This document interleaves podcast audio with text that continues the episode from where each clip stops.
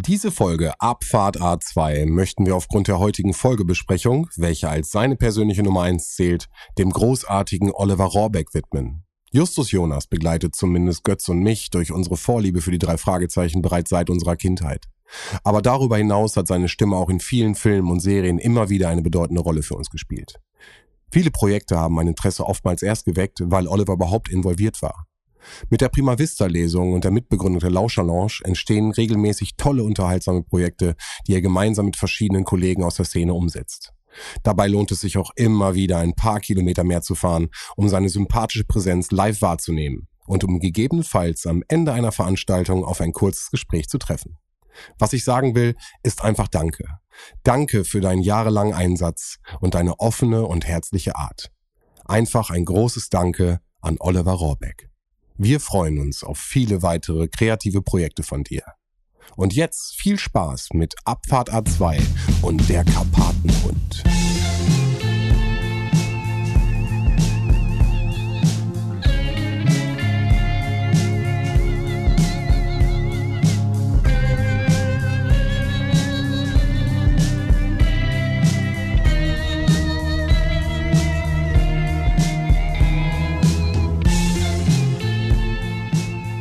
Ja, aber einen wunderschönen guten Abend, guten Tag oder guten Mittag, egal wo ihr gerade seid. Es ist die dritte Abfahrt im Monat und Abfahrt A2 wird zu drei Fragezeichen Spezial. Ich begrüße mit mir an meiner rechten Seite den lieben Götz. Hallo Götz. Hallo. Und den lieben Roman zu unserer Linken. Hallo. Den ich schon fast als unsere Hauptperson des heutigen Abends mal wieder reinziehen möchte. Denn wir haben mal wieder versucht, oder wir möchten versuchen, Roman unsere Liebe der drei Fragezeichen ein bisschen näher zu bringen. Und er hat heute wieder eine Folge für uns gehört. Und äh, wir werden heute in, ich werde das jetzt schon vorwegnehmen, in einer meiner Lieblingsfolgen da reingehört. Wir werden heute über den Karpatenhund sprechen. Folge 3 der Hörspielreihe. Ja, ich finde es schön, dass er mich hier als Hauptperson benennt. Ich habe eigentlich mal gehofft, dass ich gerade in diesem Special immer so der eher passivere, zuhörende Part bin. Ähm, Tada, leider tada, nicht. nein, aber natürlich habe ich was dazu zu sagen. Ich habe mir die Folge tatsächlich heute erst angehört. Ich habe es ein bisschen hinausgezögert. Liegt vielleicht daran, dass mich die ersten beiden Folgen noch nicht so catchen konnten, dass ich gesagt habe, boah, die dritte, die hörst du dir auf jeden Fall an. Na gut, man muss jetzt dazu sagen, die erste hat ein krasses Ranking von dir bekommen. Ne? Das war, wenn ich jetzt äh, 300, 367? 367. Wir müssen auch noch das Ranking für Folge 2 nachhalten an der Stelle. Ist das auch nochmal ein Reminder auf jeden Ja, Fall? klar. Also da eine ganz klare 367 auf jeden Fall für die zweite Folge. Auch? Ja. Für 1 und für 2 ist 367? Ich kann das tatsächlich sauschwer differenzieren. Aber kannst du nicht sagen, ob du Folge 1 oder Folge 2 bis jetzt besser Nein, fandst? nicht so richtig. Okay. Also wir müssen, war für mich beides Arbeit. wir müssen auch da Okay. tatsächlich mal festlegen. Also 367 ist jetzt ja erstmal so der Benchmark, ne?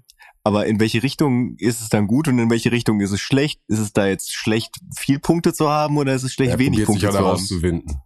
Also ich würde erstmal pauschal sagen, weniger Punkte schlecht, mehr Punkte sind besser. Okay. Ich glaube, darauf kann ich mich festnageln lassen hier. Also dann halten wir fest, bis jetzt Ranking sehr dicht, Kopf, Kopf an Kopf Es an ist Kopf. ein Kopf an Kopf ist rennen. Das Kopf ist an- wahnsinnig spannend, was da abgeht. Und ich Meine bin, Güte. bin gespannt, was deine Eindrücke zur dritten Folge sind Ja. und wie du die vielleicht sogar dann am Ende bewerten könntest. Ja, also erstmal zu meinem Hörsetting vielleicht. Mhm. Die ersten beiden Folgen habe ich immer so versucht, während der Arbeit zu hören. Das hat nicht so gut geklappt. Jetzt habe ich es mal nach der Arbeit versucht. Ich muss dazu sagen, heute ist Freitag. Ich war wahnsinnig froh, dass ich äh, den Stift niederlegen konnte und Feierabend machen konnte. Und dann stand halt noch die 45 Minuten drei Fragezeichen auf dem Plan. Ja, es, es fällt mir erstmal natürlich leichter, wenn ich mich wirklich nur darauf konzentrieren kann. Aber allgemein muss ich sagen, es fällt mir wahnsinnig schwer, diesem Hörspiel zu folgen. Ich weiß nicht, woran es liegt. Okay. Ob es mich nicht so catcht, wie es euch vielleicht gecatcht hat oder nach wie vor noch catcht, kann ich nicht genau beurteilen. Es ist für mich tatsächlich erstmal Arbeit, diese Hörspiele zu verfolgen. Okay. Das ist sehr schade. Das tut mir sehr leid. Ja, nein, alles gut. Vielleicht kommt ja die Liebe noch. Manchmal muss man ja jemand zu seinem Glück zwingen. äh, nette Aussage Ja, momentan. Das ist die Rapist-Folge. Nein, ähm, vielleicht ein paar prinzipielle Sachen, die ich mir hier aufgeschrieben habe, bevor so ein bisschen auf die Story kommt. Das war der eine Punkt, der steht ja als erstes bei mir im Fazit. Mir fällt es wahnsinnig schwer, dem zu folgen. In der Folge, muss ich sagen, werden sehr viele Personen eingeführt, was das Ding nochmal so ein bisschen befeuert hat. Mhm. fand ich. Ähm, also vielleicht kurz zur Story. Die drei Detektive Sonst, äh, sind bei Mr. Ich würde einfach mal, da wir uns ja heute im Podcast-Studio befinden, wo alle Folgen zugänglich sind, als Kassette, werde Ja. ich mal den Klappentext dazu vorlesen. Verfügbarkeit ist gesichert. Ich hoffe, äh, Instagram kriegt da auch nochmal einen, äh, werden schauen. ein Momentum ab. Die drei Fragezeichen und der Karpatenhund. Bei mir spukt es. Mit diesem verzweifelten Ausruf von Mr. Prentice beginnt ein neues Abenteuer für die drei Fragezeichen. Ein Abenteuer, das immer verwickelter wird und bei dem sogar der sonst so super schlaue erste Detektiv Justus Jonas eine Zeit lang völlig im Dunkeln tappt. Welche unheimliche Gestalt geht in der Wohnung von Mr. Prentice ein und aus und versetzt diesen in immer größere Ängste und Schrecken? Was ist die Quelle jener gespenstischen Lichtblitze in seinem Arbeitszimmer, sechs Meter über der Straße? Wer hat die wertvolle gläserne Skulptur des Karpatenhundes verschwinden lassen? Und wer versucht, allen Mietern den Aufenthalt in dem großen Apartmenthaus unmöglich zu machen? Die wenigen Spuren weisen in verschiedene Richtungen und für unser Detektivbüro gilt es wieder einmal, eine harte Nuss zu knacken. Werden sie Licht in das Dunkel bringen? Äh, an der Stelle muss ich spoilern. Ja, werden sie. ja klar. Ja. Äh, eine Frage vielleicht vorab. Wird jetzt eigentlich klar, wie die Dudes immer an ihre Aufträge kommen? Weil die sind irgendwie immer dann halt einfach da. Möchtest du? Nee, mach bitte. Okay, also es gibt irgendwann, wenn halt die Person des Alfred Hitchcocks eingeführt wird, einige Folgen, in denen dann ganz klar Alfred Hitchcock als Auftraggeber fungiert, beziehungsweise die Klienten, Mandanten oder wie man sie auch immer nennen möchte, halt auch einen Hinweis darauf geben, dass sie halt mit Alfred Hitchcock befreundet sind und dass Alfred Hitchcock ihnen den Tipp gegeben hat. Oder in manchen Folgen heißt es dann auch, dass ein, ein Klient aus einem früheren Fall da irgendwie die, die Informationen weitergegeben hat. Aber ganz oft ist es tatsächlich so, dass entweder die Situation halt so passiert, wie sie da passiert, ähm, beziehungsweise in der ersten Folge sagt, glaube ich, äh, der, oh Gott, ich, jetzt habe ich den Namen schon wieder vergessen, wie er hieß, äh, der Papageienbesitzer sagt ja, dass, dass er ein Freund von Alfred Hitchcock ist, glaube ich auch, oder? Mhm. Ja. ja. Alfred Hitchcock wird allgemein als sehr bekannte Persönlichkeit, der halt viel Kontakt hat äh, zu vielen Leuten, immer wieder dargestellt. Gerade in den frühen Folgen merkt man das schon. Aber zum Beispiel jetzt in der zweiten Folge, die wir beim letzten Mal durchgenommen haben, das ist ja im Prinzip so eine aus der Situation heraus Folge. Also da gibt's ja. Ja. keinen Auftraggeber in dem Sinne, sondern da gibt's einen Fall, der sich entwickelt und wo dann halt Flora Gunn heißt sie ja, glaube ich, äh, dann, dann sagt, Jungs, übernehmt den Fall. Das ist aber nicht Usus, dass sie einfach nur äh, zufällig am Das passiert, richtigen das Ort passiert sind. häufiger. Okay. Wird, kleiner Spoiler, in der nächsten Folge auch so passieren. Aber oh. Da kommen wir noch hin. Ja, nein, aber in dem Fall ist es tatsächlich so, dass, glaube ich, Mr. Prentice nicht erklärt, wie er an die Karte der drei Detektive gekommen ist, sondern er hat sie einfach. Ne, weil also ich muss dazu sagen, dass ich zum Teil mir das Hörbuch zu der Folge nochmal angehört habe, dementsprechend auch so ein bisschen Informationen vom Buch auch habe und Ja, gerade okay. so ein bisschen merke, dass sich das so leicht verwischt, weil das Buch dann doch schon nochmal ein bisschen differenzierter ist als Die Bücher sind ja viel besser als die Hörspiele, meine Wir Meinung. von Andreas Fröhlich. Genau, auch, in ne, dem Fall Stelle. gelesen von Andreas Fröhlich. Also die drei Fragezeichen haben äh, jetzt gerade auch so ein Ding, dass die äh, die Bücher äh, nach und nach als Hörbuch rausbringen, immer wieder gelesen von anderen Leuten. Bastian Pastewka hat ein Buch gelesen, Oliver Rohrbeck, Andreas Fröhlich. Ihr sagt Andreas Fröhlich immer so, als wenn das so ein, äh, Ach so, Entschuldigung. so ein feststehender Begriff Achso, Andreas wäre. Fröhlich ist die Stimme von Bob Andrews. Ah, okay. Äh, den kennt man aber auch aus diversen Filmen und Fernsehgeschichten. Also ich weiß nicht, ob du Coupling gesehen hast. Da spricht Ja. der Jeff. Okay. Die spätere Stimme wird dir auf jeden Fall mehr zu sagen. Du musst dir vorstellen, die Hörspiele, die wir jetzt gerade hören, da sind die halt noch jung, ne? Also das sind wirklich noch Was Ende 70er Jahre oder so sind Ja. die erschienen, ne? Genau, und da sind die wirklich halt Kinder. Ja. Und wir sind jetzt halt im 200er Bereich, das heißt, du hast den erwachsenen Mann gegenüber. Trotzdem finde ich es halt dann auch super spannend, vielleicht auch für dich zu hören, wie es dann ist. Äh, Die, es gibt die Folge, die spätere äh, Fluch des Rubins dann, wenn du diesen Wechsel dann auch hast, jetzt zu den alten und zu den neuen Stimmen, ist total spannend. Und ich glaube, und da lehne ich mich jetzt ein bisschen aus dem Fenster, ich glaube, Edward Norton wird auch von Andreas Fröhlich gesprochen. Okay. Oh, das wird aber gecheckt, das weiß ich das, aber das, auch das nicht. Ich bin mir gerade nicht gecheckt, sicher. aber Bist ich, du sicher? Bist du sicher? ich habe gerade das irgendwie so im Kopf, dass die Stimme so klingt wie Ich will es jetzt nicht. alle drei haben halt diverse, Ja, haben wir letztes Mal stimmt. schon gesagt, haben Ja. diverse Leute gesprochen. Also nimm Oliver Rohrbeck so, der hat halt zum Beispiel äh, Theo Huxtable in der Cosby Show halt gesprochen. Ben Stiller, hm, wahrscheinlich noch ganz Ja. viele andere, die mir Also- gerade nicht einfallen. Jens Wawacek, hast du ja letztes Mal schon gesagt, so, ne, Spence äh, aus King King of Queens, Queens. Dr. Tobias Fünke. ganz viel Werbung, also auch in ganz Ja. vielen Werbespots äh, die Stimme schon gehört. Also es Genau. sind einfach wirklich Stimmen, die sich durchgesetzt haben und dann auch natürlich, und das ist in der deutschen Szene natürlich was ganz Besonderes, sich auch mit ihrem Namen durchgesetzt haben. Also da gibt's ja wirklich nicht viele deutsche Sprecher. Die, ich, da sind wir schon sehr speziell, dass wir alle unsere Sachen alle synchronisieren. Das geht ein Stück weiter Richtung Niederlande. Äh, da ist alles auf Englisch mit Untertitel. Der deutsche mag die deutsche Synchro-Sachen. Wenn du dich da durchsetzt und dann irgendwie einen krassen Sprecher hast, dann Aber ich glaube, das ist tatsächlich auch so ein Nischending, ne? Also, dass wir, also äh, Sven und Götz jetzt was mit den Namen anfangen können. ne? Also das merkt man ja Meinst du? direkt. Ja, also Roman ja nicht. Also von daher. Nee, den Namen nicht äh, tatsächlich, aber wenn ich halt irgendwo eine neue Serie oder sowas höre, die synchronisiert ist, dann immer, ah, das ist doch hier der dies und das und ähm, Ja. aber ich äh, kann mir die Namen schlichtweg nicht merken, aber ich finde halt auch, dass in Deutschland echt gute Synchronarbeit auch Mhm. geliefert wird allgemein und ich finde auch viele 90er Jahre Serien, auch so ganz besonders eine schrecklich nette Familie oder sowas beispielsweise, Mhm. ich finde, die leben auch ein bisschen davon, dass sie es damals versucht haben, sowas 90er Jahre zeitgemäßes da irgendwie immer zu übersetzen. Ja. Ich glaube, Klaus-Jürgen Wusso oder so wurde auch übernatürlich häufig äh, bei der schrecklich netten Familie irgendwie immer erwähnt, wenn es um irgendwelche Gags ging, um über alte Leute. Und ich finde, das hat dann auch mal so einen gewissen Charme. Und also sowas würde ich mir jetzt auch nicht im Original angucken wollen. Also ich bin da jetzt eh nicht so der Fetischist. Mhm. Äh, bei manchen Sachen Stand-up oder sowas ganz klar, weil das lebt einfach davon, das Timing und so weiter und das Wording, das kannst du einfach nicht eins zu eins übersetzen. Aber solche Sachen, Serien, gucke ich schon dann gerne synchronisiert. Ja. äh, bei dir auch Götz? Also das finde ich gerade mal so ein random Ding. Wie, wie guckst du die? Ich guck die auf Deutsch. Ach krass, okay. Tatsächlich, ja, ja. Also ich habe die auch immer auf Deutsch geguckt, weil ich viel auch zum Einschlafen geguckt habe. Aber ich würde halt, und pass auf, ich gucke einen englischen Schauspieler, einen amerikanischen Schauspieler. Der spielt mit seiner Stimme. Der macht was mit seiner Stimme. Der agiert mit seiner Stimme. Der benutzt als Schauspieler seine Stimme als Werkzeug. Jetzt wird dieser Film in Deutsch übersetzt. Das heißt, da sind professionelle Leute dran, versteht mich nicht falsch. Und da sind gute Leute dran. Aber ich nehme mir aus meiner Sicht etwas von dem Werkzeug, was der Schauspieler mitbringt und es wird durch ein anderes Werkzeug, was jemand, der auch Schauspielern kann, also für mich ist Synchroarbeit definitiv auch schauspielerische Arbeit, das hat hat was miteinander zu tun, aber zum Beispiel ein Taxi-Driver. Ein Taxi-Driver habe ich auf Deutsch geguckt, habe ich danach auf Englisch geguckt, würde ich jedem auf Englisch empfehlen. Ja, natürlich. Ne, gibt also, es, es gibt da immer wieder Beispiele und es ist, man kann auch Synchronarbeit total verkacken. Aber im, im grundsätzlich ist es aber Ja, auch ich würde sagen, nicht, nicht sagen, dass, dass die Synchroarbeit bei Taxi Driver auf Deutsch verkackt ist. Ich, ich sag einfach nur, dass, dass Man die kann es nicht wie Robert De Niro im Original halt Das meine ich, das ja. Werkzeug, was die Nino Nein, mitgebracht Da hat. gebe und ich dir auch recht, dass ne? du das nicht eins zu eins transportieren kannst. Also Genau, ähm, aber so zum Einpennen oder so zum Briesen lassen bin ich bei euch, dann ist Englisch, dann muss man da dran sein. Aber bei bestimmten Sachen würde ich immer zur Originalsprache hin. Aber da, also da kann ich jetzt mal ein Beispiel nehmen, wo ich glaube, dass die Serie unglaublich gut ist, wo es mich aber komplett verloren hat. Äh, The Wire habe ich nicht geschafft, die erste Staffel zu überleben, weil weil die Synchronarbeit, also, also ich weiß schon gar nicht, ob sie wirklich schlecht ist, aber die Stimmen klingen einfach alle zugleich ja, und es das ist stimmt. so und es ist halt extrem schwer irgendwann noch zu folgen, wer hat jetzt überhaupt was gesagt, wer ist das überhaupt, so, weil weil ich oft auch Serien gucke, da, wo ich nebenbei irgendwie noch was anderes mache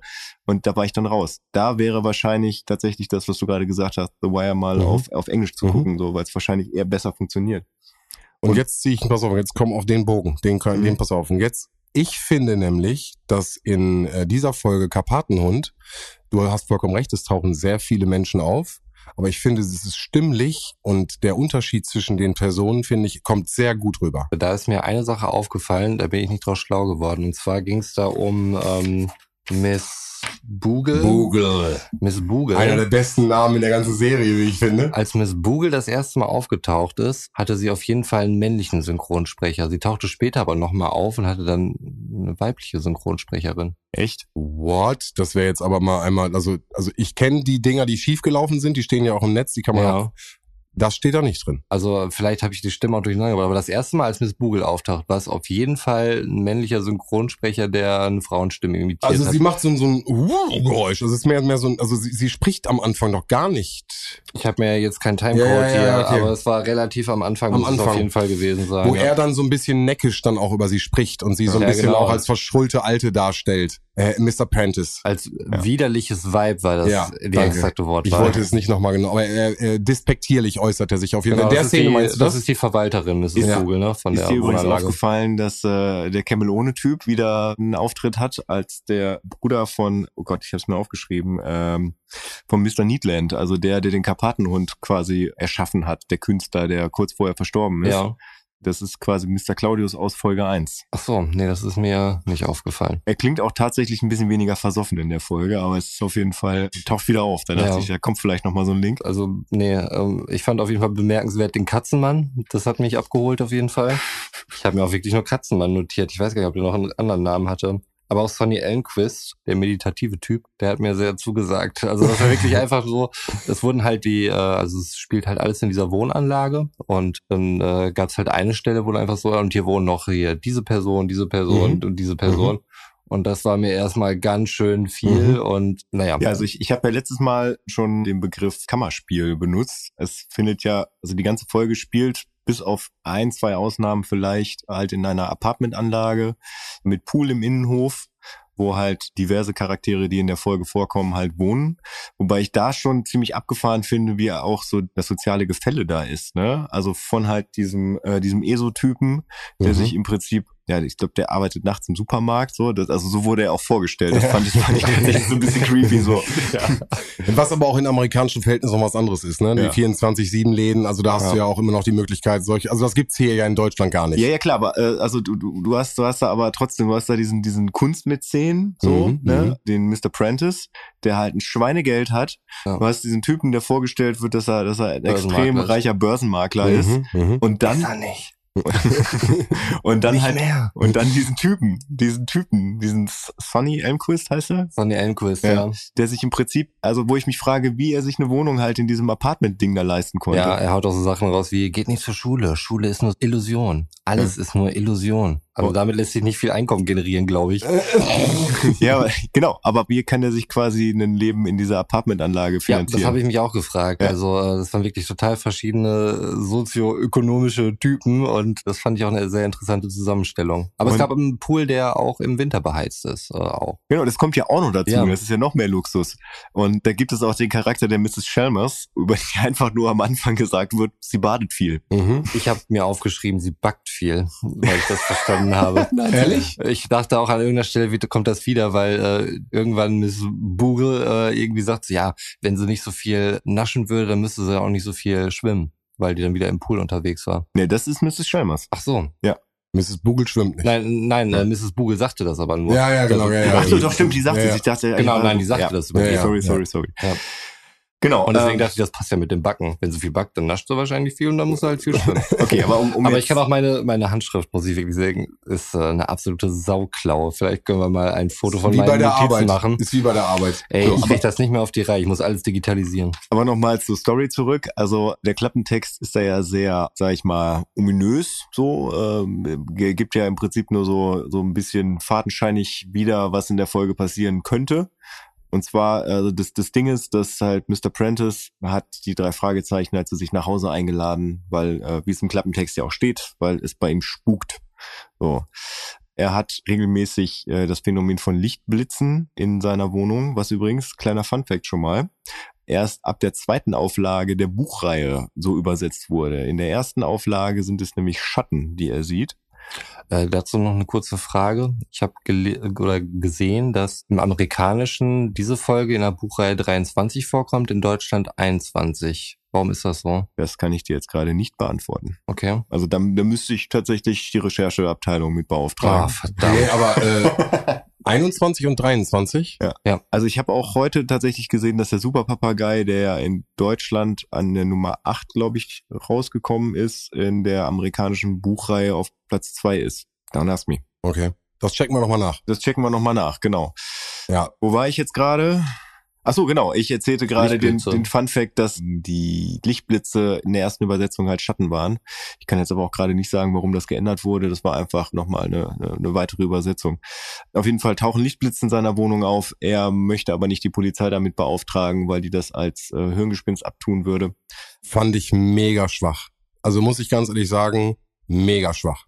Also das war, ich habe Lichtblitze in meiner Wohnung und dann irgendwie versuchen, nicht mal versucht rauszufinden, was es ist, aber mit der Polizei schon im, im Anschlag fand ich damals schon schwach, finde ich heute immer noch schwach. Na den gut, aber, aber wenn die tatsächlich regelmäßig, also äh, täglich passieren so und man sich das halt nicht erklären kann, weiß ich nicht, keine Ahnung. Aber sie, sie tauchen ja tatsächlich dann auch direkt auf, als die drei Fragezeichen live in der Wohnung sind.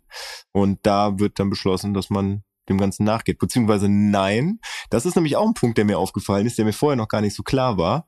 Ich habe auch nochmal äh, in die äh, Superpapagei-Folge reingehört. Da wird ja die Visitenkarte schon komplett vorgelesen und Mhm. da heißt es, die drei Fragezeichen, wir übernehmen jeden Fall. ja. So. Aber Justus stellt das quasi noch zur Diskussion. So, ne? Äh, Mr. Prentice sagt, äh, übernimmt ihr den Fall? Und er sagt, da, da müssen wir nochmal drüber reden, wir werden sie darüber informieren. Mhm. Ja, das. Taktisch, im- taktisch. Ne? Willst ja auch nicht Ja. direkt sofort über das, ja, ja. Ich wollte gerade sagen, die würden mehr Geld raushandeln, aber das ist denen ja auch scheißegal, Ja. was es an Geld gibt. Ja, genau. Es ist tatsächlich, sie machen es ja, Prestige. ja für Prestige und umsonst. Und auch, das kann ich dir ja schon mal ein bisschen spoilern, in späteren Folgen wird sich halt darauf bezogen. Ne? Also das Firmenmotto ist, wir übernehmen jeden Fall. Ja, dann nicht. Aber das. Aber es gibt noch mehr Folgen, in denen sie sich auf jeden Fall nochmal beraten müssen. Es gibt Folgen, wo äh, Justus alleine vor einem Klienten steht und kriegt halt einen Fall gesagt und dann sagt er halt ja trotzdem noch, er möchte sich noch mit seinen Leuten beraten. Also klar, sie übernehmen erstmal grundsätzlich, würde ich sagen, alles, aber das ist halt auch kein Alleingang, ne? Es ist ein Trio, so. Und äh, wenn einer jetzt irgendwie sagen würde, nee, glaube ich, also ist nicht bis jetzt, glaube ich, nicht vorgekommen. aber Das hätte mich jetzt interessiert. Gibt's da irgendwie, äh, muss man mit einer Zweidrittelmehrheit dann irgendwie überstimmen oder wie wird das da entschieden? Also grundsätzlich ist es dann so, wenn, wenn mehrere Fälle auch gleichzeitig kommen, dann bearbeiten sie auch mehrere Fälle, aber dann getrennt. ja. Okay, aber es gibt Ja. nie eine Abstimmung, äh, also wenn, dann sind die immer auf einer Linie. gefühlt würde ich sogar sagen, dass Justus Jonas gerade mal in den Anfangsfolgen immer der Bestimmer ist. Das heißt, wenn die beiden, wenn Unsicherheiten herrscht und Justus sagt, wir gehen rechts, dann geht man rechts. Das ändert sich aber im Laufe der späteren Folgen. Also im späteren Verlauf ist es demokratischer. Würde ich aus dem Gefühl jetzt sagen. Weiß Also nicht, ich, ich kann mich da gerade an eine Folge erinnern, die noch ganz, ganz, ganz weit weg weg liegt, äh, wo es darum geht, dass Peter und Bob was mit ihren Freundinnen machen wollen, weil sie versprochen haben, mit den Tennisspielen zu gehen und Justus sagt, das geht aber nicht, weil wir haben hier einen Fall, das geht jetzt vor und die dann quasi kein Mitspracherecht haben, tatsächlich, und den Freundinnen absagen. Ja. Also sie kümmern sich dann darum. Okay. weil Justus das so bestimmt hat. Ja, das ist allgemein ein sehr sympathischer Charakter. Ja. Naja, aber dann, während sie da sind, kommen die Lichtblitze, genau. Und äh, bisher hatte die Folge noch nichts mit dem Karpatenhund zu tun. Das ändert sich dann aber, weil in der Nachbarwohnung wird nämlich eingebrochen bei Mr. Neatland. Mr. Neatland ist ein Künstler, der vor kurzem verstorben ist und quasi das Letzte, was er in seinem Leben gemacht hat, ist eine Skulptur für Mr. Prentice zu erstellen. Ich glaube, das wird im Hörspiel nicht so benannt. Doch, ich glaube doch, doch, doch. Der hat ihn nämlich unterstützt, weil er halt ein Kunstliebhaber ist und er der Meinung war, dass Mr. Needland halt ein großartiger Künstler ist und deswegen hat er ihn halt finanziert. Hattet ihr auch das Gefühl, dass die beiden was miteinander hatten? Ich glaube, dass er sehr beeindruckt von ihm ist und das also ich habe das Gefühl gehabt, er ist sehr beeindruckt von diesem Charakter, von Needland. Ne? Also Ah. Prentice ist beeindruckt von Needland. Absolut, ja. Ja. Also ich weiß halt nicht, ob das so eine Euphorie ist, die sich möglicherweise Aber- auch mal körperlich geäußert hat. Die Story hat, Ja. ich habe sie jetzt auch wieder aktuell für den Pod. Die hat mich damals gecatcht, wie er sie erzählt mit dem Karpatenhund und diese Story.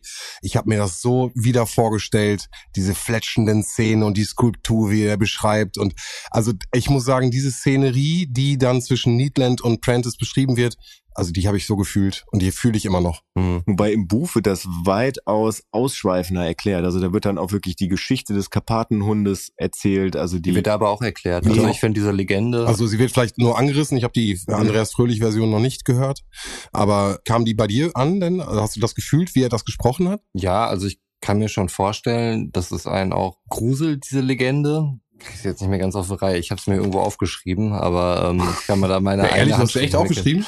Ich hätte mir diese Legende da aufgeschrieben, ja. Also wo es dann darum ging, ich glaube, der Karpatenhund, dieses Tier gibt es ja eigentlich nicht, war glaube ich auch die Mhm. Legende, ne? Oder Mhm. das ist der der Stand, aber die Legende besagt, dass irgendein Edelmann sich irgendein einen besonderen Hund gezüchtet hat, der dann nachher irgendwie ein äh, Kind getötet hat und der Vater hat dann den Edelmann getötet, daraufhin als Rache. Jetzt weiß ich nicht mehr genau, wie dieser Karpatenhund sich dann manifestiert hat. Also im, Er kam dann irgendwie zurück, also als, als der Karpatenhund und hat dann den Vater getötet. also im Tod hat er quasi das Dorf verflucht und sucht das Dorf jetzt halt als der Karpatenhund heim. Ja, okay. Ähm, und der hat vorher äh, seine, die Hunde, die er gezüchtet hat, die hat halt immer hungrig gehalten, so, damit Schlecht die, halt, ja. damit die halt Bock auf die Genau, Jagd haben. ja.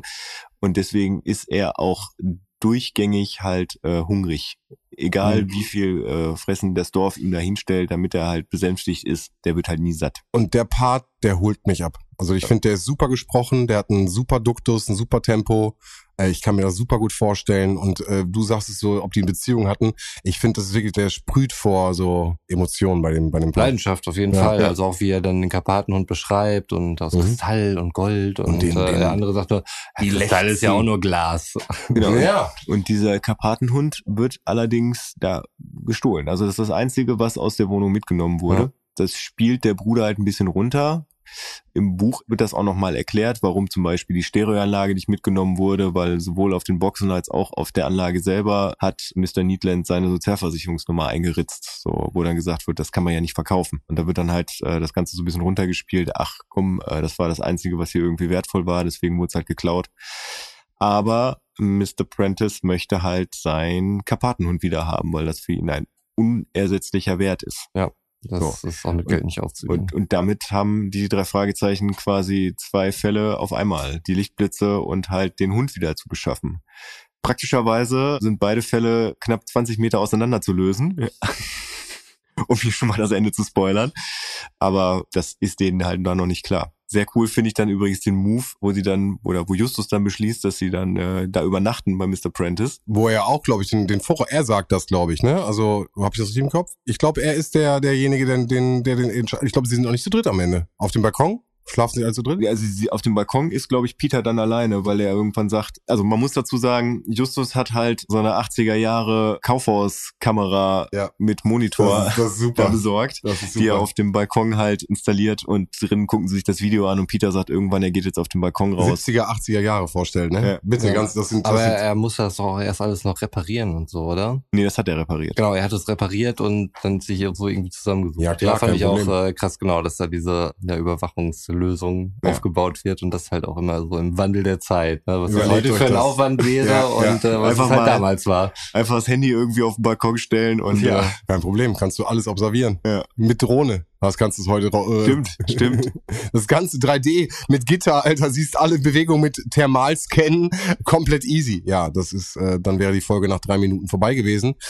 Das ging natürlich nicht an der Stelle. Nein, aber man muss sich vorstellen, wir sind in einer Zeit, 70er, 80er Jahre, Überwachungstechniken oder Kamera und Monitor, das war wirklich komplett Supermärkten vorbehalten. Ne? Also das gab's nicht für den Autonormalverbraucher, der da mal kurz irgendwie, ich baue mal hier meine Tür und eine Sicherheits- oder Alarmanlage rein. So, das Ja. kann ich mir nicht vorstellen. Ne? Also das muss man sich einfach damit mit natürlich mit bedenken. Genau. Und Peter, als er dann draußen auf dem Balkon ist, sieht er dann irgendwie, glaube ich, einen Schatten da weglaufen und verfolgt den dann. Ja. So. Ist er der Schnelle von dem Team? Das Genau. heißt, äh, prädestiniert dafür. Genau, aber Justus und Bob laufen trotzdem auch hinterher und dann landen sie irgendwie in der Kirche, die, glaube ich, ich habe das Buch nicht bis zum Ende hören können, die, glaube ich, im Buch eine, eine weitaus größere Rolle spielt als im Hörspiel. Also da sind sie im Prinzip nur drin. Finde die im Hörspiel auch ein bisschen verloren, muss ich sagen. Ja, ja, also das ist so, also ein kleiner. Hat keinen Mehrwert für die ganze Geschichte da Überhaupt in nicht. dem Zusammenhang. Nee. Nee, wenn du jetzt sagst, Ja. es ist ein Buch, äh, habe ich nicht gelesen und auch noch nicht gehört, deswegen muss ich das nachholen auf jeden Fall.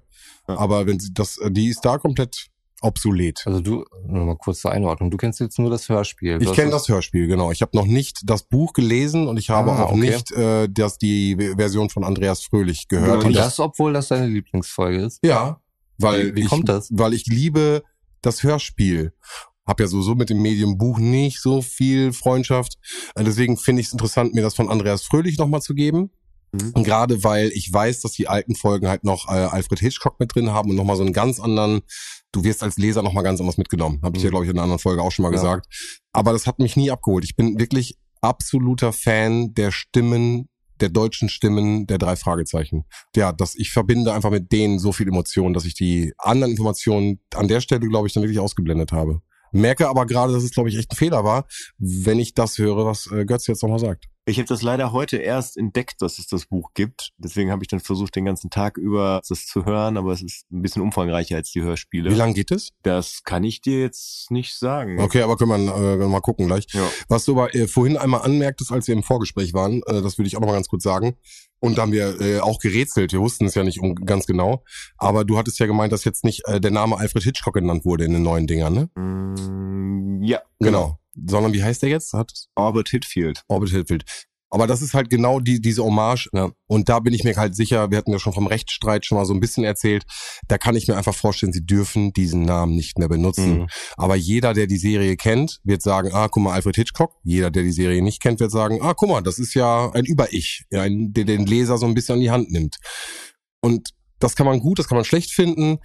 Ich mag die Hörspiele. Ich liebe die Ja. Hörspiele. Und die kann ich auch, also äh, wie gesagt, ich merke das ja wieder, wenn ich es mal wieder anmache, kann ich wirklich teilweise mitsprechen so. Und Ja. dann genieße ich diese Stimmen einfach, weißt du? Kann ich verstehen. Also, dass es dann halt äh, genau dieser Eindruck ist, Mhm. den du Mhm. so liebst. Aber ich hätte auch andererseits denken können, so, ey, du liebst die Folge so sehr, vielleicht willst du noch das ganze Hintergrundmaterial in Form Buch und alles aufsaugen, was irgendwie mit dieser Folge zu tun hat. Dafür ist das Universum auch richtig groß und ich habe auch nicht gedacht, dass da noch so viel Information zukommt, um ganz ehrlich zu sein.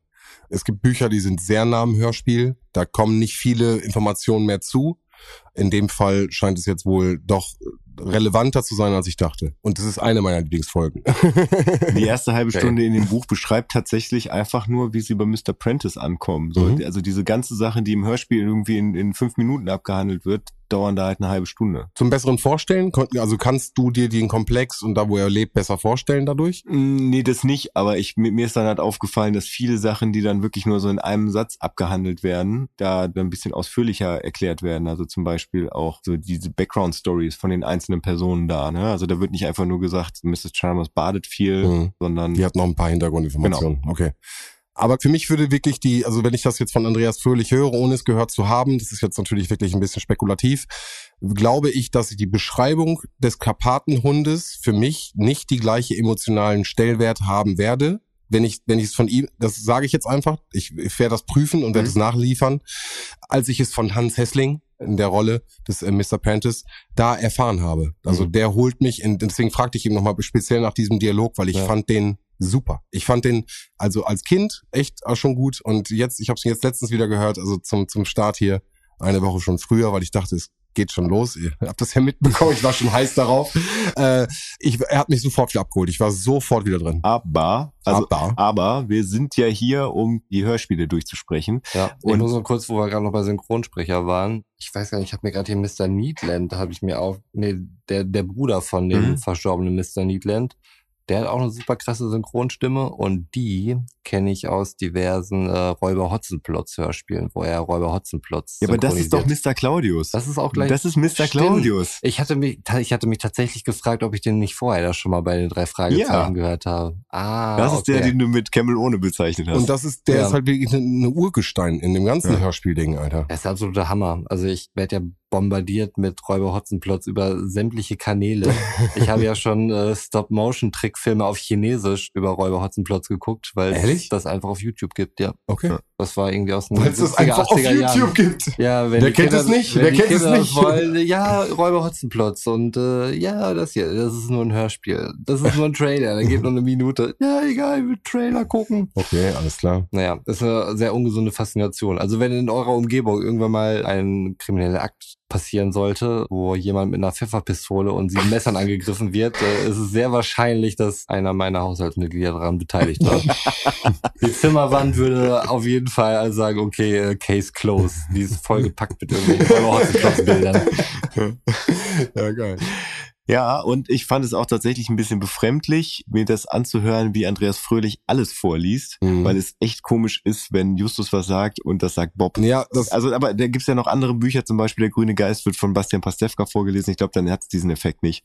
Aber gut, das es ist gibt jetzt. Leser, die machen auch noch mal viel mit ihrer Stimme. Ich Ja. möchte an der Stelle, und es ist einfach für mich einfach, wenn wir über Synchronsprecher sprechen, über Deutsche, wirklich Rest in Peace, Dirk Bach, für mich einfach ein Wahnsinn, wie der mit seiner Stimme gearbeitet hat. Das heißt, er Mhm. hat drei, vier Rollen hintereinander gehabt in einem kompletten Monolog in einem Raum vor einem Mikrofon und hat es halt geschafft, dass jeder der Charaktere eine eigene einen Duktus, eine eigene Sprach, alles hatte.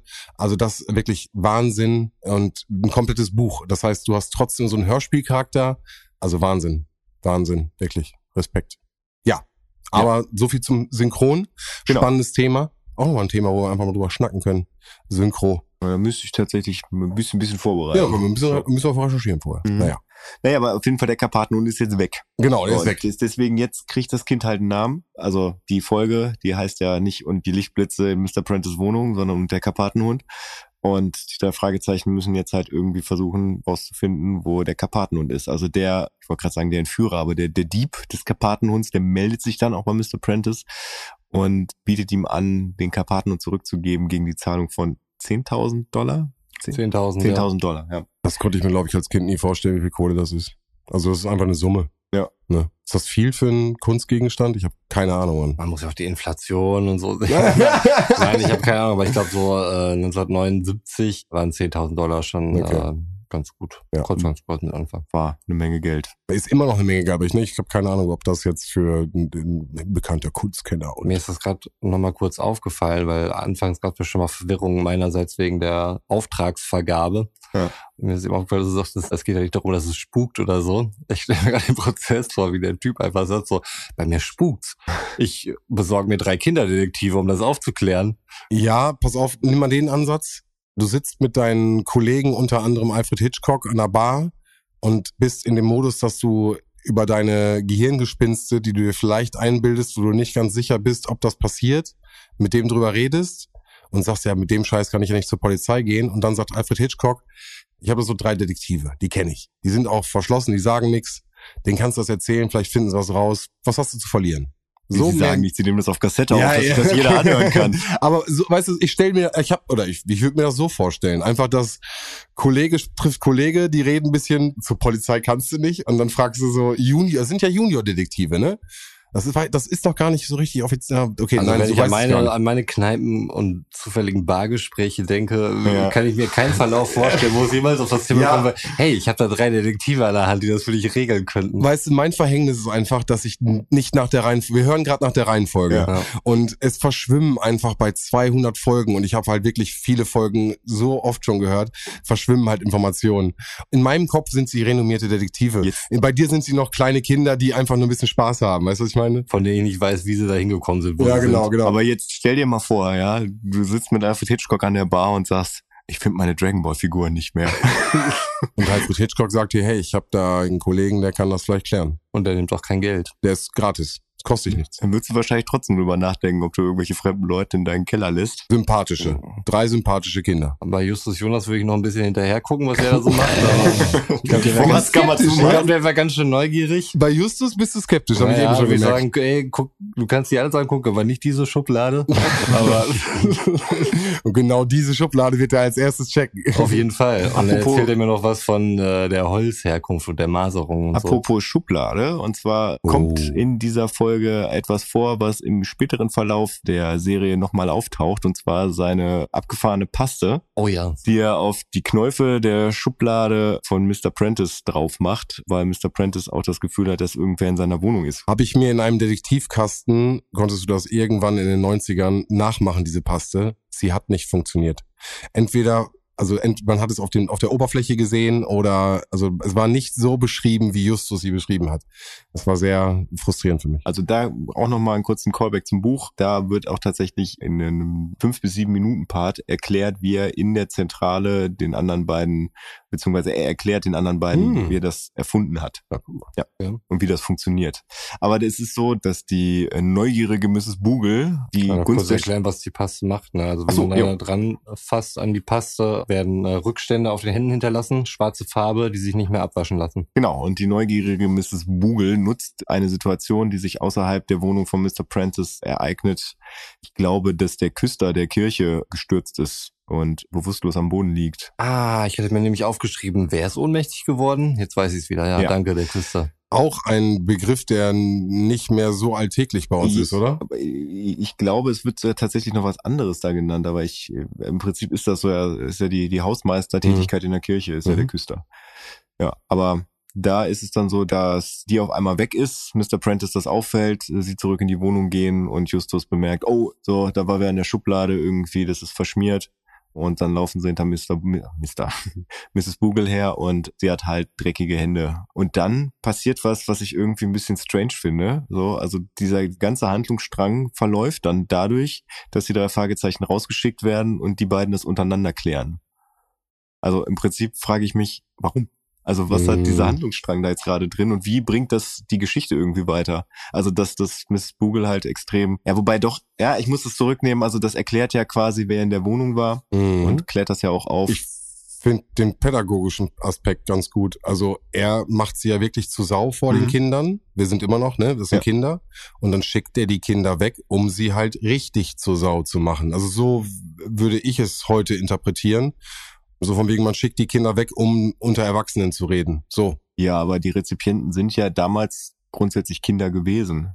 Ja, und auch denen wird ja gesagt, so jetzt geh mal auf dein Zimmer, ich möchte mit dem und dem jetzt mal reden. Oder weißt du, was ich meine? Ja. Also man schickt die Kinder Ja. weg, weil Schimpfwörter fallen könnten, die sie nicht hören sollen. Was sagt denn der Familienvater dazu? Ja, kann sein. Also ich finde das So, erstmal so, jetzt relativ... halt immer die Ohren zu. Nee, das Nee, also ich finde es, ähm, ja, ist schon eine Interpretation, der ich folgen kann. Finde es trotzdem, ich weiß nicht, ob das so gewollt ist. Mhm. Ich auch nicht. Ja. Das ist mal eine Vermutung. Ja. Absolut, wie gesagt, absolute Vermutung. Ja, aber finde ich jetzt nicht unplausibel, Ja. muss ich sagen. Aber er war sehr temperamentvoll, ne? Also auch wieder eine Szene, die ich sehr interessant finde, wie er sie beschimpft und wie er sie. ja, Äh, er kann es ja sowieso nicht leiden. Also das, ja, aber er hat jetzt sozusagen etwas gefunden. Sie ist Ja. bei ihm eingebrochen und jetzt ist er im Recht. Und ich finde, man man merkt das richtig. Also es ist so ein richtiger. Er ist ein sehr leidenschaftlicher Typ. Also äh, man hat es ja schon gesehen, als er über den Karpatenhund, die Statue, Ja, ja. gesprochen hatte. Und Ja. das setzt sich auch da fort. Also Ja, und dann passieren auf einmal abgefahrene Dinge. Und zwar passiert irgendwie den einzelnen Bewohnern der Apartmentanlage, passieren Unfälle. Es fängt, glaube ich, damit an, dass der Börsenmakler, dessen Namen mir gerade nicht mehr einfällt, der starker Raucher ist. Meinst du Murphy? Mr. Murphy. Mr. ja. Murphy. Nee, dann ist Mr. Murphy tatsächlich nicht der Erste, dem was passiert, sondern Mrs. Chalmers, die gerne badet, wie wir da lernen. Mrs. Das wird noch wegen Mr. Murphy, als ein Einbrecher bei äh, Mr. Prentice war, hat Mr. Murphy kurz daraufhin angerufen, um ihn darauf hinzuweisen. verrückt. Ja. Hm. Ein Schelm, wer Böses dabei denkt. Ja, Achso, ja, Mrs. Chalmers badet halt gerne. vielleicht backt sie auch gern. Vielleicht backt sie auch oder gerne. sie isst gerne Süßigkeiten. Wir wissen es nicht ganz genau, wir finden das aber raus. Ja, und ihr werden mit der Post Pralinen geschickt, die von Mrs. Bogle übergeben wird. Und da gibt's halt auch diesen Satz, den Roman eben gerade schon angesprochen hat, wo dann gesagt wird, wenn sie halt weniger Pralinen essen würde, dann müsste halt auch nicht so viel schwimmen. Und diese Pralinen sind vergiftet. Und da finde ich dann auch wieder extrem eindrucksvoll. Also Justus ist als erster am Tatort und Er Peter, sieht sofort, dass es vergiftet war. Genau. Das war seine erste Vermutung. Das habe ich mir auch notiert. Wieso ist das seine erste Vermutung? genau, und dann kommt auch der wunderbare Satz von Mr. Murphy, als dann gesagt wird, lass uns einen Krankenwagen rufen. Und er sagt, nein, wir fahren mit meinem Auto, dann sind wir schneller. Das ist natürlich pädagogisch überhaupt nicht wertvoll. Richtig. Aber er fährt einen schnellen Sportwagen. Ich glaube, das wird am Anfang auch gesagt. Ja, aber der, der, der Fakt ist ja, wenn man dann irgendwie im Verkehr in, Ja, ja. in, in eine Unfallsituation gerät und dann irgendwie nicht mehr nach vorne und nach hinten kommt, dann Wie hast du halt das denn kein in Blaulicht auf Ist das dem in Kopf. Amerika? Haben die eine andere Regelung? Du hast das ja in den, in den äh, Filmen auch immer wieder. Jetzt kommt halt wieder rausreißend. Äh, in den Filmen ja auch immer wieder, wenn da jemand schwanger ist, dass die filmmäßig auch dann auf den Autobahnen heizen. Und dann werden sie angehalten, dann sagen, meine Frau ist schwanger und dann, ja, fahren Sie mir hinterher. Solche Sachen habe ich gerade im Kopf. Ist das also, ist das in Amerika easy? Haben die da vielleicht eine, also weiß ich nicht. Das wäre jetzt vielleicht auch noch Also ich glaube, eine schwangere Frau ist grundsätzlich. Rechercheabteilung. Wie ich das denn recherchieren? Ja, nein, alles gut. Also ich würde das grundsätzlich sagen, dass eine schwangere Frau, egal in welchem Land, die Ja. gute Ausrede ist, um Genau. zu schnell zu fahren. Da kann man halt nicht schlecht Ich habe gerade nur die sagen. Schwangeren im Kopf, aber Ja. vielleicht ist, gilt es mit Vergiftungen, kann man das Ja, vielleicht aber auch also grundsätzlich, Ich hätte dann auf jeden Fall schnellstmöglich medizinisches Personal da, ne? Wenn Ja. die einfach nur vor Ort sind und nicht ins Krankenhaus fahren, Okay, dann äh, okay. würde ich mich schon sicherer fühlen. Sorry, Amerika wieder raus. Wir sind wieder. also grundsätzlich würde ich immer sagen, wenn ein Krankenwagen kommt, selbst wenn der Krankenwagen jetzt 20 Minuten braucht, um am Unfallort zu sein, so ist ab dem Moment medizinisches Personal da. Man soll Genau, das genau. Opfer ja auch nicht, äh, ne, also es soll ja eher eine stabile Seitenlage und dann einfach eher unberührt gelassen werden. So von daher ja. Genau, also von Lieber daher, Krankenwagen hoch. genau von daher mein persönlicher Aufruf. Naja, klar. naja, klar, sorry, nein, natürlich. Wenn jemand vergiftet wurde, und das sieht man, Justus sieht's, ihr seht das auch. Dann Aber er kennt es an den, an den. Pralinen, das erklärt er doch. Ja, nein, aber, aber die Sache Aber ist, warte, warte, warte, warte, warte. Da ist eine Spritze, die Warte. wird da reingesteckt. Kennst du das doch? Justus, Kennst du doch. Justus Kriegt ist als da erster vor? Ort, aber Peter sieht von weiß ich nicht, 50 Meter Entfernung, dass Justus bemerkt, dass die Pralinen vergiftet sind. Das ist das, wo ich mir dachte, hä? Aber ist ja auch egal. Auf jeden Fall landet sie dann im Krankenhaus. Oh. Nochmal, nochmal. Das ist aber, da hast du jetzt im Hörspiel auch? Oder? Ja, im Hörspiel auch. Im Hörspiel fällt Peter das dann auf, dass Justus irgendwie gecheckt hat, dass es vergiftet ist. Ja, aber das ist halt einfach auch der Zeit geschuldet. Ne? Also ich meine, man kann dann ja nicht irgendwie dann äh, so, so ein zwei Minuten Bit daraus machen, sondern eine Folge dauert halt nur 55 Minuten. Ich überlege gerade, ob eine Handbewegung zu seinen Freunden das. Aber welche Handbewegung heißt ich überlege, Deswegen überlege ich gerade laut. Ja, ja, genau, genau. ja. Das typische Vergiftungssymbol natürlich. Ja. Wer kennt es nicht? nee, aber dann passiert als nächstes Mr. Murphy was. Und zwar Mr. Murphy ist starker Raucher. Mhm. Hatte ich ja eben gerade schon gesagt. Und er hat einen Aschenbecher, bei dem es nicht möglich ist, dass die Zigarette aus dem Aschenbecher nach außen rausfällt. Weil, Klassiker. Weil er, weil er extreme Angst davor hat, in seiner Wohnung halt zu verbrennen, wenn er mit einer brennenden Zigarette einschläft. Und da werden immer schon so komische Andeutungen gemacht, dass dieser Aschenbecher hier draußen steht und Mr. Murphy lässt den Aschenbecher hier nie alleine.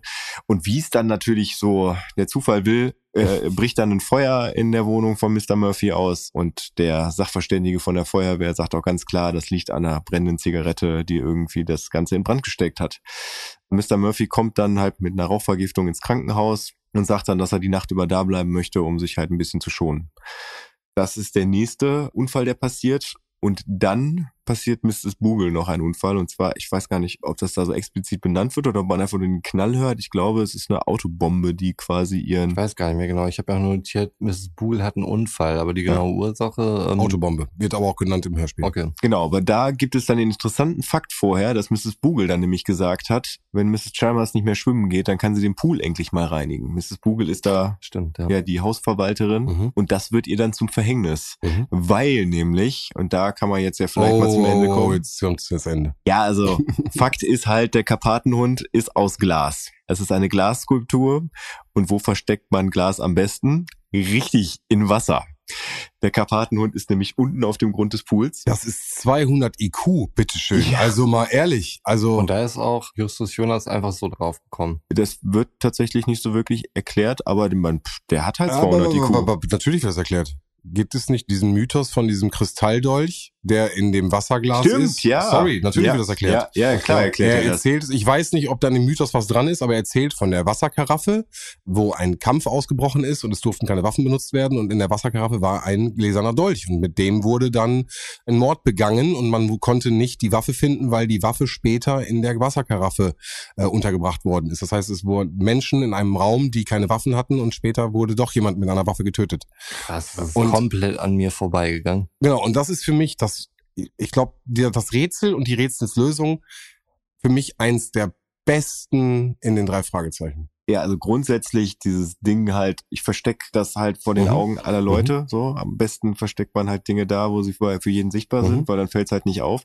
Tatsächlich, aber ich frage mich dann, also wenn das Ding in zwei Meter tiefer am Grund ist ne, und die einzige, die den Pool benutzt halt Mrs. Chalmers ist, die halt körperlich so beschrieben wird, dass sie jetzt nicht unbedingt die große Taucherin ist, dann ist er doch eigentlich safe. Aber gut, das ist wieder, ne, wie auch bei den anderen Folgen, das wäre zu einfach. Also du meinst, das Attentat auf ja. Mrs. Chalmers war überflüssig? Ja. Hm. Weil solange Mrs. Chambers da am Schwimmen ist, wird der Pool nicht sauber gemacht. Genau. Und das wusste da zu dem Zeitpunkt ja noch Genau, keiner, aber das ne? war ja das Problem, was dann als nächstes kam. Naja, und mal so ein kleiner Spoiler. Mr. Murphy war halt der Dieb des Karpatenhuts. Eine kurze Frage, die jetzt vorher noch aufkam, als hier Sonny Elmquist, immer noch super geiler Name auf jeden Fall, den Kindern hier die äh, total esoterische Perspektive eingehaucht hat und alles ist eine Illusion, hat er die auch zum Mandala-Malen mitgenommen.